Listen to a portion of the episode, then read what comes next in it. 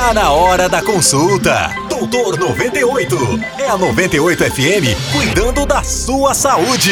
Viciados. E aí, bom dia. Agora me conta. Você é viciado em internet?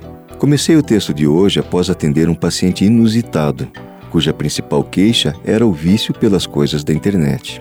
Após ganhar as contas nas três últimas empresas em que trabalhou, dispensado em todas pela baixa produção do serviço, ele decidiu mudar sua vida.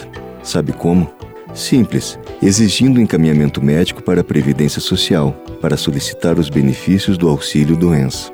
Confesso para você que não sei se isso seria motivo para ser encostado ou até mesmo ser aposentado, mas com toda certeza o número de viciados digitais tem aumentado bastante.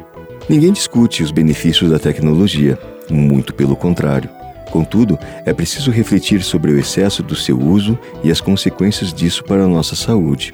Troca de e-mails, bate-papo com os amigos, manutenção da rede social, publicação de textos, jogos, paquera online, compartilhamento de fotos. Segundo uma pesquisa realizada pelo Instituto Qualibest, quase 90% dos brasileiros utilizam a internet para uso pessoal, dentro do ambiente de trabalho.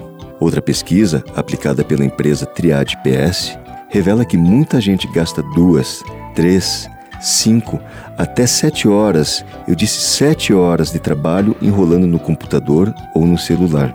Muitos defendem a liberdade digital, mas não percebem que os exageros podem nos afundar no trabalho, nos estudos, em nossas relações familiares e até em nossa própria saúde. O problema então não está na liberdade, e sim no excesso doentio dela.